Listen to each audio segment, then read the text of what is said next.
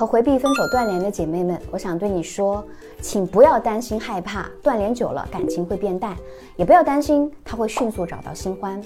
因为如果我们用女性思维的逻辑去考虑问题，即使复合了，也可能会陷入无休止的分手、跪舔、复合的循环，直到你在他眼中的魅力消失殆尽，被彻底抛弃。所以不要主动去找他沟通，除非啊，你真的能够冷静、真诚地表达自己的感受。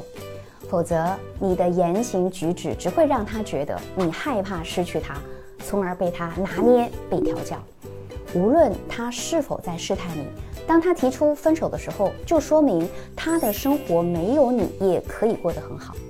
我们不妨消失在他生活当中，告诉他没有他你也能过得很好。但是不要急于在朋友圈晒和异性吃饭的照片，这并不是一个正常人失恋之后的正常状态啊。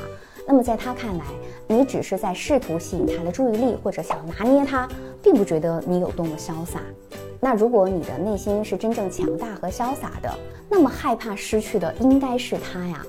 那如果你真的想复合，那就请在分手的前七到十五天保持静默，自己处理情绪，但不要让他看到。然后呢，逐渐的回归正常的社交啊，分享工作啊、聚会呀，还有健身和兴趣爱好。一个月之后去分享你的健身或者兴趣爱好的成果，无视他的任何小动作，比如说他发的那些感伤文案或者歌曲，就不要回应，不要他一拍你你就问啊怎么了，或者他找你聊天不谈感情，就像对待普通朋友一样淡定应对。三个月之后分享你在工作当中的进步或者成果，甚至呢可以晒和异性朋友的照片，只要你的状态在逐渐的变好，就能够慢慢的重新吸引到他。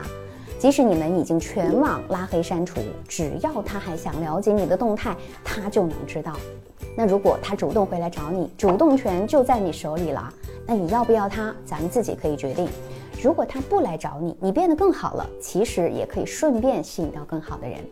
那之所以走到了分手断联这一步，是因为目前你们的状态是并不适合在一起的。比如说他太自以为是，觉得他拿捏你了，觉得有点看不上你了。如果你继续把它当做宝贝一样珍视，那么我只能祝你未来能暴富了。我是小资，关注我，影响千万女性，收获幸福。